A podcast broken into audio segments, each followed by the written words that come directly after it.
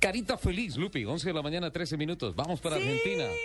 Están descansando en estos momentos los atletas, los héroes que participan en el Dakar. Y tenemos comunicación con los héroes colombianos, con los que representan a la tricolor Ellos son en esta sensei. competencia. Volvemos nuevamente a reiterar lo que dijimos al principio del programa. De acuerdo a lo que dicen los especialistas, este es el rally más duro de desde cuando el Dakar llegó a territorio suramericano y uno de los más duros en toda la historia de la competición del Dakar. Sin duda alguna. Por tanto, hoy más que merecido el descanso. 11 de la mañana, 13 minutos. Una de la tarde, 13 minutos en Argentina. Hola, Iván Moreno, ¿cómo le va? Hola Ricardo Tumesa, ¿cómo están? ¿Cómo les ha ido? Bien, bien, muy bien. Felices de hablar contigo. Felices porque, porque eh, eh, este tal vez, bueno, reco- recordemos rápidamente los pasos. Primero, soñarlo. Luego, trabajar para hacerlo, para hacerlo realidad. Tercero, inscribirse. El cuarto paso, arrancar. El quinto era llegar vivo a esta etapa de descanso. Porque aquí se puede trabajar Sí, mucho es- en el carro y se, es- y esta se- es la parte. Ajá. y se puede trabajar mucho en la recuperación física y psicológica. ¿Cómo llegamos al día de descanso, Iván? Eh, no, llegamos, llegamos eh, totalmente agotados, porque el Dakar es más o menos como una caravana de esas del oeste, donde la persona que se va quedando tiene que tratar de alcanzar a la, a la caravana, o si no, se queda y muere. Y a usted le Aquí pasó hace así. dos días. Eh, no, claro, y eh, tuvimos un problema con el solenoide del turbo, donde un carro de carreras no levanta más de 40 kilómetros por hora. Entonces estuvimos varados más de dos horas, tres horas en, en, eh, en la mitad de la, de la ruta. Entonces nos ha tocado enfrentar las, las especiales, que son dos especiales por día, nos ha tocado al revés que a todo el mundo. Cuando inicia en el desierto, se inicia en la mañana cuando la arena es dura Sí. y está fría. Y a nosotros, nosotros llegamos al desierto, hace dos días llegamos en, eh, llegamos a las dos de la tarde, entonces no se podía ni siquiera caminar, la arena súper blanda, el carro, pues después de haberlo desbarado ya empezamos a recuperar, nos, eh, el carro se enterraba todo el tiempo, el calor era absurdo, eh, pues en esa etapa, en esa etapa eh, fue donde muchísima gente se, retiró, muchísima gente se retiró, la deshidratación fue absurda de todo el mundo, eh, er- eran carros botados por todos lados, motos abandonadas sin piloto porque los helicópteros tenían que ir a, recuperarlos por la deshidra- deshidratación, tenemos casi 50 grados. Yo tengo los pies, tengo los pies quemados, Ricardo. O sea, los, los, los talones estaban parados en la arena y se me quemaron los pies, literalmente se me quemaron. Bueno, Iván, y ya a esta, ya en esta etapa del Dakar donde tienes este día de descanso para mirar tu carro, para hacerle todas las mejoras, pero ¿cómo va el espíritu? ¿Cómo van las ganas? ¿Cómo va la mente? No, esa es la parte que está terco como una mula. Con- Eso no, no Esa es la actitud. Con Iván no falla. Sí, sí, nosotros con, con Federico llegó un momento, eh, después les, les contaré más detallado el momento de, pero no, tu- empezamos a tener mella por el calor, porque lo que te decía, solo tres carros entramos a esa hora al desierto y ninguno de los tres podía salir porque el desierto estaba impasable, impasable, no se podía ni siquiera caminar y nos empezamos a enterrar, empezamos a, a deshidratarnos, deshidratarnos, deshidratarnos, hasta que ya estábamos, pues, estábamos en un punto que dijimos, ¿será que abandonamos? Pues ya porque ya se preocupa uno por la por la vida, ya por el por la Claro. por el, el estado Es la supervivencia. Sí, supervivencia, porque ya, ya realmente uno no podía respirar, no se podía mover, no había una sombra donde ponerse, no había nada. Sacamos un último aliento y logramos despegar el carro y moverlo unos metros. Quedamos cerca a literalmente un chamizo, un chamizo, un árbol que no tenía más de, de metro y medio de alto, sin hojas, pero ahí logramos poner eh, eh, una, eh, los temas de, de, de Federico y mío los pusimos como una sombra y nos acostamos. Nos hidratamos, nos, nos tranquilizamos, nos hidratamos, eh, tomamos aire, nos volvimos a parar después de un rato, logramos sacar el carro y, o sea, logramos no abandonar porque nos tomamos un descanso, de- nos quedamos quietos Cuando logramos sacar el carro, ahí empezamos a retomar, ya no volvimos a tener problemas. El problema es que teníamos una, una contrarreloj muy fuerte, porque, ah, bueno, la del desierto, eso que nos pasó al desierto fue porque el día anterior nos pasó lo del turbo Sí. y nos tocó atravesar el Fesh Fesh, nos tocó atravesarlo de noche. Uy, no. No. No, atravesar el Pues desierto tocó- con los ojos tapados, que el Fest Face no Sí, deja ver sí. nada.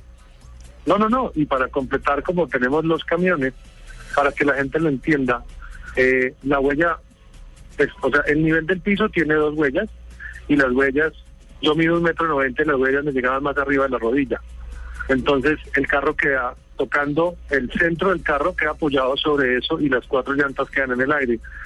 Y cuando se van en grupo, pues la gente puede sacarlo, pero solo le toca con los datos, con las tablas, con eh, hacerlo, pero pero la verdad con Federico Mosquera, mi navegante, hemos hecho hemos hecho un muy buen trabajo. Hemos tenido problemas de logístico, o sea, problemas de mecánicos, pero tenemos a realmente como el team manager de nosotros, es eh, mi hermano que se llama Hugo Orlando Moreno, Sí. y teníamos a Federico, tú lo conoces, a Federico Bayona, por supuesto. Sí, claro, a Fede. Claro. Bayona, fotógrafo de aventuras extremas, Sí. él viene, venía acá, pero la verdad, más que fotógrafo, están haciénlos de, de Team Assistance, están en Además que él es un, además que él es un guerrero de No. tiempo completo. Federico no es garantía Sí, de sí, nada. Iván.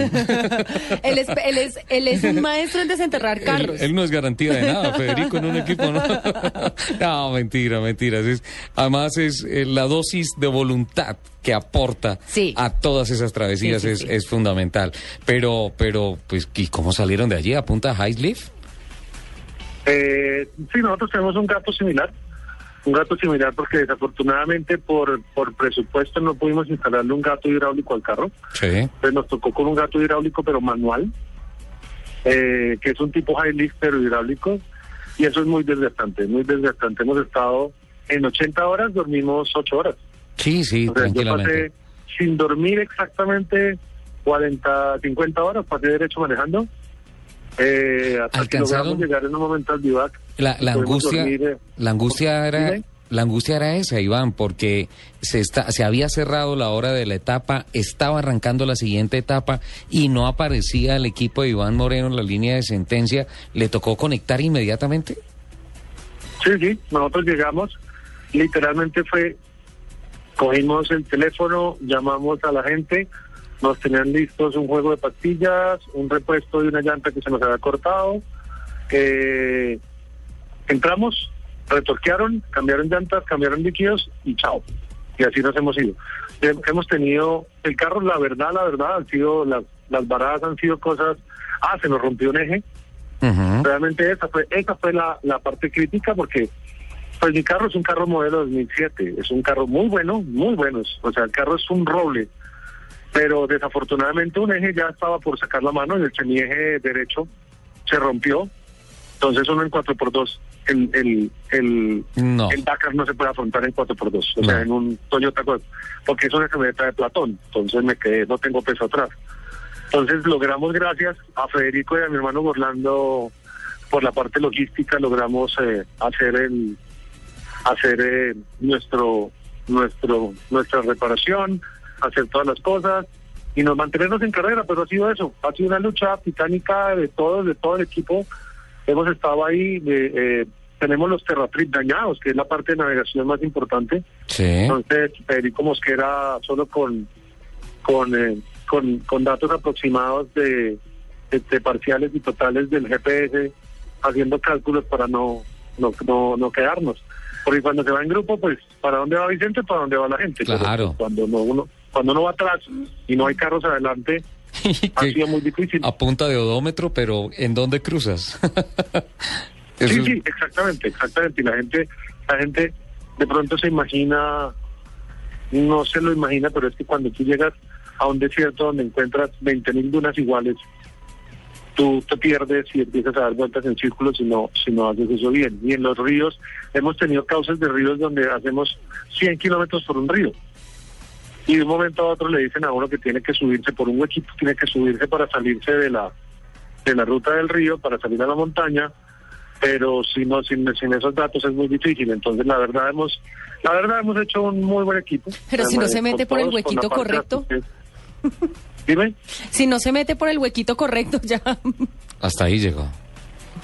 Eh, estamos hablando del Dakar, ¿cierto? Sí, claro. Ah, bueno. Por el Ah, huequito bueno. de la salida del río. Ok, ok. No, no, no. Era solo curiosidad. Iván concentrado, señor. Usted no se puede desconcentrar. Iván, No, pero, pero Ricardo, mira, Sí. la verdad estamos absolutamente contentos. Eh, hasta el momento pienso que cumplí la meta. Ya en este momento estoy por encima del 100% de las expectativas que tenía. Eh, realmente damos la talla. Nosotros, siempre cuando el carro está bien, la verdad es que cogemos unos carros que ustedes no se imaginan. Nosotros tenemos una Hilux preparada, pues, pero vemos los, los prototipos a los lados y nosotros en la ruta avanzando mejor que ellos, en las dunas duneando mejor que ellos, en unas montañas gigantes los carros pegados y nosotros logrando pasar. Pues gracias a eso es que hemos podido recuperar el tiempo. Hemos podido recuperar el tiempo porque porque no sé en qué puesto iremos, yo pienso que iremos de último, yo creo, no sé. Eh, Pero igual, si ustedes ven la cantidad de gente que, que está fuera de carrera, es impresionante. sí, ahí eh, eh, el reporte que nos acaba de llegar están 83, 83 motos ranqueadas y 70 vehículos, pero hay más, sin duda alguna. Lo que pasa es que al corte, al corte del cierre de la etapa de ayer, solamente nos han mandado esto y dentro de los 70 primeros no aparece ni el equipo de Linares ni el equipo de Moreno, pero están en competencia, están allí. El tema y más allá de la clasificación se ha dicho muy claramente, lo importante no es ir por una posición, es llegar a Terminarlo. la meta, es cumplir el recorrido, alcanzar la línea de sentencia, los nueve mil y pico de kilómetros trazados para este Dakar. Y hasta el momento creo que, eh, Iván, en la altura, en la cordillera, ¿cómo nos fue? Eh, pues realmente hoy la, la parte dura es pasado mañana, porque estuvimos en la parte de... Sí, la parte de, de la montaña estuvimos a, a 4.000 metros, estuvimos... Sí. Eh, no, no, nosotros estuvimos a 3.000, a 3.200 metros. Pues la verdad no fue, la verdad ni me di cuenta. No me, ni, ni- ni me di cuenta porque pues sí subíamos y subíamos y subíamos, pero te soy honesto, no, no nos afectó para nada. Al contrario, el carro de nosotros tiene un problema de, de ventilación. Ah, eso Entonces, a medida que fuimos cogiendo ventilación per- para, para los pilotos, para el cubículo. Es muy caliente el carro. Entonces, antes, entre más subíamos, antes nosotros nos sentíamos más contentos porque estábamos más frescos. Y el carro es un motor diésel que tiene un buen variador y un buen compensador, entonces en la fuerza no me afecta mucho. Entonces sí te puedo decir que la parte que, que a muchos nos afecta, a nosotros no, no, no nos ha afectado nada. Sí hemos sabido los motociclistas que subieron a 4.100 metros, o sea, esos- los, los motociclistas colombianos que siguen eh, son unos héroes completos. No, y los, los, los que no también están Todos, eh, todos. me, sí, me gustaría mencionarlos. Está, está Sebastián Toro, está Marcos Aldarriaga, está Mateo Moreno, está... ¿Quién se me olvida? Mm, Desgraciadamente Mateo Moreno, Moreno se retiró ayer. Sí. Mateo, Sí, hoy lamentablemente. precisamente, hoy precisamente me estaban contando de el... De el... De, me acaban de contar. Me me acaban de contar que, que Mateo... Mateo tuvo que abandonar porque porque se le fundió el motor. Entonces, eh, nada, un desafortunado porque con Mateo nos ya hace mucho tiempo de los rallies. Y, ah, aquí tengo, aquí tengo, perdón, es que no quiero que se me pase porque no es... Ah, vamos. Ahí está, sí. Ah, Hoyos, es el ¿A otro Hoyos? piloto. Sí. Sí, sí, sí. Hoyos sigue vivo. Desafortunadamente cayeron Sebastián Toro y Sebastián Toro y, Y Mateo Moreno. y, y Mateo. En carros, eh, ayer, hoy tuve la, la buena fortuna que me, me- alguien me contó que Juan Manuel había, había logrado llegar al Vivac, Sí. Juan Manuel Linares, porque cuando veníamos en la ruta, yo, yo era el colgado, por las varadas yo era el colgado, eh, nos encontramos en, o sea, ayer, ayer casi nos descalifican a, un grupo grande de personas, afortunadamente no, pues no éramos nosotros, eran bastantes porque había una, había una montaña, no sé, de unos 400 metros subiendo, 300 metros en subida en arena, y al final terminaba en barrancos, voladeros y abismos. Entonces, cuando uno va con esos, con esos carros en ese terreno, uno tiene que llegar impulsado para llegar al otro lado. Entonces, por seguridad, mucha gente trató y no pudo subir de noche. Entonces nos tocó dormir en la noche en, medio del desierto, nos tocó dormir. Y sí, hicimos una, una, un círculo de carros, entre eso estaba Juan Manuel Linares. Eh, ahí nos encontramos, ahí nos, como que nos volvimos a reagrupar. Desafortunadamente nos reagrupamos en la cola, una vez hacia adelante, y arrancamos, pero después desafortunadamente lo encontramos, tenía una fuga de agua muy grande en el motor. Eh, ha, hecho una, una, una muy buena carrera Juan Manuel. Y, y pues yo estaba triste porque la verdad, de por donde salía el agua, yo pensé que, tenía todo perdido, pero tiene una muy buena asistencia y parece que llegaron. Y aquí seguimos. Porque igual todos somos, aquí no somos ninguno contra ninguno, sino no, es al contrario, aquí sí, o sea, de la, ves la bandera tricolor por encima de todo. Eso sí, somos aquí muy, muy, muy, muy unidos con eso. Claro, hay que registrar también que en la tercera etapa, Stoyer, que venía en la categoría de quads, eh, tuvo que abandonar la competencia por rompimiento de eso. Sí, sí, sí, perdón, se, me olvidaba. Thomas Stoyer, es, yo no lo conocía, es una persona muy, muy, muy querida. Eh, eh, no, se sabe quién es más querido, si él o Camilo, el papá. Son unos queridos de tiempo completo. Sí, no, no, no, realmente es que no, no, no, una gran persona, me gustó mucho la, la actitud que tiene ante la vida de, no importaba cómo estuviera, se sonreía y, estaba muy bien. En, en esos UTVs es, es, muy difícil la tarea. Eh, tuvieron problemas, pero, pero no, se portó, se portó a la altura y encima de todo cuando terminó, cuando esto los les tocó abandonar porque su carro tuvo problemas en, en las dunas. Eh, eh, de una vez él llegó, nos dijo, miren, nos regaló como, como parte de sus raciones y cosas que tenía, nos las donó para para que nosotros sigamos sigamos adelante. Pero pero sí también también el Thomas Stoyer es, uno de los colombianos que estaba allá. Estaba con el equipo de Canam con un norteamericano y ah, desafortunadamente desafortunadamente no están pero bueno ahí colombianos todavía seguimos y esperamos esperamos eh, llegar a, Valparaíso para a pararnos y porque el showcito donde que el showcito que voy a hacer en el podio no va a ser gran cualquier cosa. de 100 kilos y un metro 90 parado dañando el techo del carro, eso no va a ser cualquier Además que mi navegante pesa más que yo. O sea, los dos vamos a estar parados encima del techo del carro. Mira. Con la bandera de Colombia. Mira, Iván, y, y, nosotros vamos a estar ahí al lado porque porque hemos tenido la fortuna de compartir muchos capítulos de esta apasionante historia que escribe, que escribe no solamente Iván Moreno, sino, sino todos los colombianos que participan allá. Gracias a Jonathan Amaya, me está, me está enviando los datos, la, la más reciente actualización. Iván Moreno, carro 440, el de Juan Luis está en el puesto número 85 de la clasificación general, está enganchado en la clasificación general y Linares también está enganchado en la clasificación general, está en el puesto número 87. En cuanto a motos, está Saldarriaga en el puesto 49 y Chilo está en el puesto 54. Son los dos mejores colombianos ubicados en motos a esta altura del Dakar cuando se llega al, al descanso. Muchas gracias a Jonathan Amaya, ya lo vamos a hablar, a, llamar, porque pues él tiene también la percepción de lo que ha pasado metro a metro de este Dakar, que ha tenido de todo, ha tenido noticias hasta terriblemente noticias de muertes de pilotos participantes, como lo habíamos registrado al principio del programa, también de periodistas acompañantes.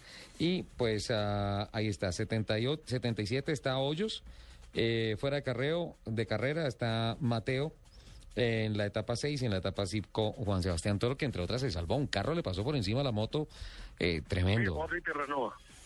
Sí. Orly Terranova con su mini le, le pasó por encima a la moto de a la moto de Sebastián y pues eso eso hizo que el rendimiento de su moto fallara, empezó a recalentarse. Le fue muy mal. Realmente cuando cuando Orly Terranova le pasó por encima a la moto, le dio la, la estocada final al, al Dakar de, de Sebastián, desafortunadamente. Nosotros tenemos comunicación con Sebastián, vamos a hablar con él en, unos minutos adelante porque pues queremos despedirlo. Eh, Iván, agradecerle. Eh, por esta entrevista, por este reporte completo que nos ha presentado, agradecerle en nombre de Colombia esa embajada que usted hace y agradecerle desde el punto de vista personal, tal vez el más importante, por invitarnos a soñar, por invitarnos a creer y por invitarnos a pensar que no hay cosas imposibles, solamente gente incapaz. Y usted lejos no está en ese grupo. Felicitaciones en nombre de Colombia. Eh, no, muchas gracias, Ricardo. Muchas gracias a todos los de la Blue Radio. Eh, no, aquí estamos y seguimos.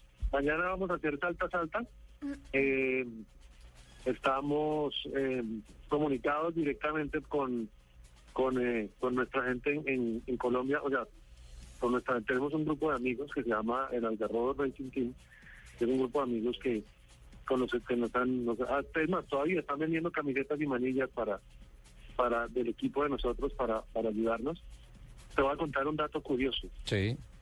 Eh, se nos se, se soltó una el arnés de la inyección de la camioneta se soltó y se metió dentro del ventilador. Ay, no. Del- del- y lo rompió. Rompió las aspas. Lo- sí, entonces lo logramos, a- nos pusimos a repararlo, a repararlo, y no pudimos con, comunicarnos con nuestra asistencia en España.